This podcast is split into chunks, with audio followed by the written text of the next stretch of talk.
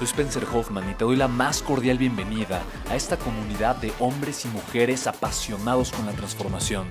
Y es que sabemos que así tiene que ser la vida, habiendo tantos con la mente confundida y plomo en el corazón, desperdiciando su potencial y dejando su vida para después, para nunca. Sabemos que tenemos que hacer algo y es por eso que estamos comprometidos a cambiar las cosas. No somos uno más del montón y pasamos desapercibidos. No le hacemos caso al miedo ni huimos del dolor de pagar el precio. Y sobre todo, no cargamos con el pasado ni con el arrepentimiento porque vivimos en el presente. Creemos en la grandeza y la creamos.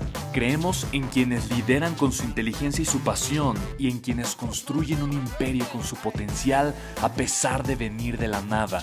Aquellos que podemos llamar imprescindibles porque sabemos que ser uno de ellos es cambiar al mundo y dedicar la única vida que tenemos a construir un legado.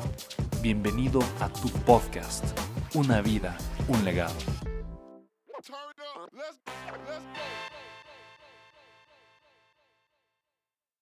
¿En qué podría empezar a invertir? Al final de cuentas hay muchísimas opciones, o sea, más bien yo te preguntaría cuál sería el propósito y el enfoque de tu inversión.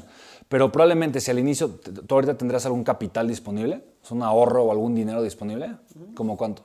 Unos 30 mil pesos. Ok, con 30 mil pesos, por ejemplo, tú puedes invertir, donde yo, yo, estoy invirtiendo mi dinero ahorita en diferentes proyectos, pero uno de los que más me gustan ahorita es la construcción de invernaderos de hidroponía para pimiento. Y este pimiento se vende a Estados Unidos, se vende a Canadá y obviamente genera un retorno de inversión muy atractivo. Entonces tú puedes invertir desde 20 mil pesos. Si tú tienes 30, tú puedes comenzar a invertir 30 mil pesos y cada mes tú puedes hacer inyecciones de capital para que tú obviamente eh, base que tu activo vaya siendo cada vez más grande y puedes reinvertir los rendimientos de tal forma que generas un, crecimiento exponencial. Si quieres, con todo gusto, digo, yo te puedo ofrecer que conozcas los invernaderos, que veas donde yo estoy invirtiendo mi capital, donde Darren está invirtiendo su capital también, que es mi socio, y donde muchas otras personas, somos cerca de 300 inversionistas ahora ya invirtiendo en ese proyecto. O sea, a final de cuentas, esa es una opción, ¿me explico? Si tú lo que estás buscando es flujo de efectivo, si estás buscando una inversión más patrimonial o una inversión de adquisición de capital, eh, eh, y, estás, y quieres una inversión más riesgosa, pues hay otras cosas que puedes tomar, ¿no? La de los inversiones es una inversión de muy bajo riesgo, hay una garantía por tu capital, en fin, muchas cosas. Pero al final de cuentas, lo importante es que tú te prepares para ser inversionista, porque la gente no tiene el contexto de inversionista, la gente eh, únicamente tiene el contexto del gasto, porque nuestra sociedad, exacto, vive para trabajar y para gastarse el dinero, no vive para construir un activo, porque no es parte de la cultura, nadie nos enseña a hacer eso. ¿Me explico? Entonces tú necesitas ahorita meterte en el chip en la, en la mente que tú eres un inversionista, que tú eres un inversionista exitoso, que tú vas a trabajar para ser un inversionista exitoso. Así como las personas, así como tú eres un atleta y estás ponchado y le echas ganas al ejercicio y demás, ¿no? Todas las personas deberían, ¿estás de acuerdo? De ser atletas, todos deberían de serlo. Y así como es en la salud física, también tendría que ser en la salud financiera. Entonces tú desde ahorita tienes que comenzar a verte como un inversionista y tienes que comenzar a pensar como un inversionista tienes que comenzar a trabajar como un inversionista, tienes que comenzar a crear tu negocio de inversionista, ¿me explico? Ser un inversionista debería de ocupar parte de tu día a día. ¿Sabes? Entonces, independientemente de que inviertas, no yo estoy invirtiendo, tú es importante que aprendas a ser un inversionista. Porque si tú eres constante invirtiendo, Maurito, entre 5 o 10 años tú vas a ser libre financieramente. Eso quiere decir que tú nunca por el resto de tu vida vas a tener que preocuparte por dinero. Pero ¿cuáles serían los mejores instrumentos de inversión? Depende, lo, depende del tipo de inversión que tú quieras. Es como si yo te dijera, oye, que tú me preguntas, oye, ¿cuál es el mejor vehículo ¿no? para llegar del punto A al punto B? ¿no? Y te bueno, depende cuál es el punto A y cuál es el punto B. ¿no? Por ejemplo, si yo te digo, que mi punto ahorita es eh, ¿no? mi casa y el punto B son los invernaderos, yo te diría, vámonos en mi Tesla. ¿no? Pero si mi punto A es ahorita este lugar y el punto B es Europa, yo te diría, ¿sabes qué? Vámonos en avión. Entonces va a depender mucho, tu vehículo va a depender del destino que tú quieras. Si tu propósito es libertad financiera, y es lo que estoy suponiendo, corrígeme si, me equivoco, si tu propósito es libertad financiera, entonces el vehículo significa flujo de efectivo. Tú necesitas buscar una oportunidad de inversión que te permita hacer dos cosas. La primera, que te permita reinvertir tu dinero y hacer inyecciones de capital porque eso va a permitir que el flujo de efectivo crezca de manera exponencial. Te voy a poner un ejemplo, yo sé que es un poco difícil de entender.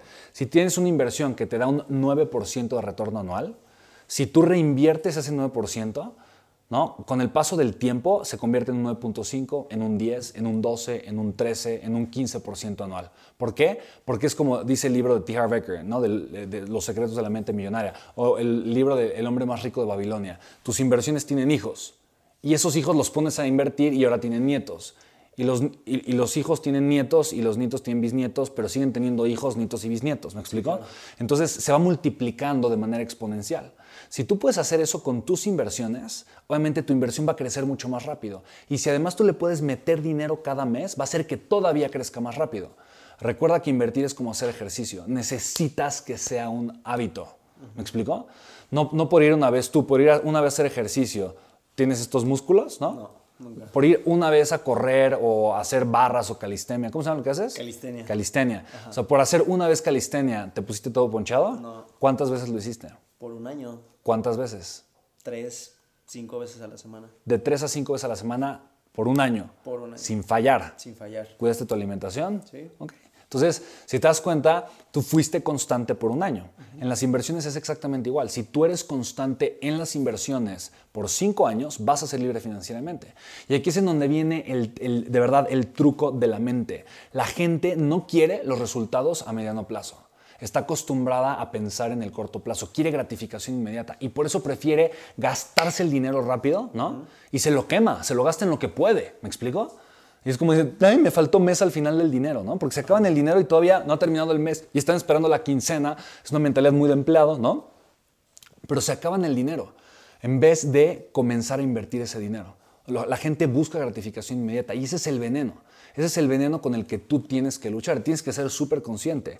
Tienes que ver cuál es el precio de, tu libertad financiera y si estás dispuesto no a pagar ese precio. ¿No? A final de cuentas, el precio puede ser invertir 20% de todo el dinero que te llega. Y eso no significa que vas a vivir el 20% peor, ¿me explico?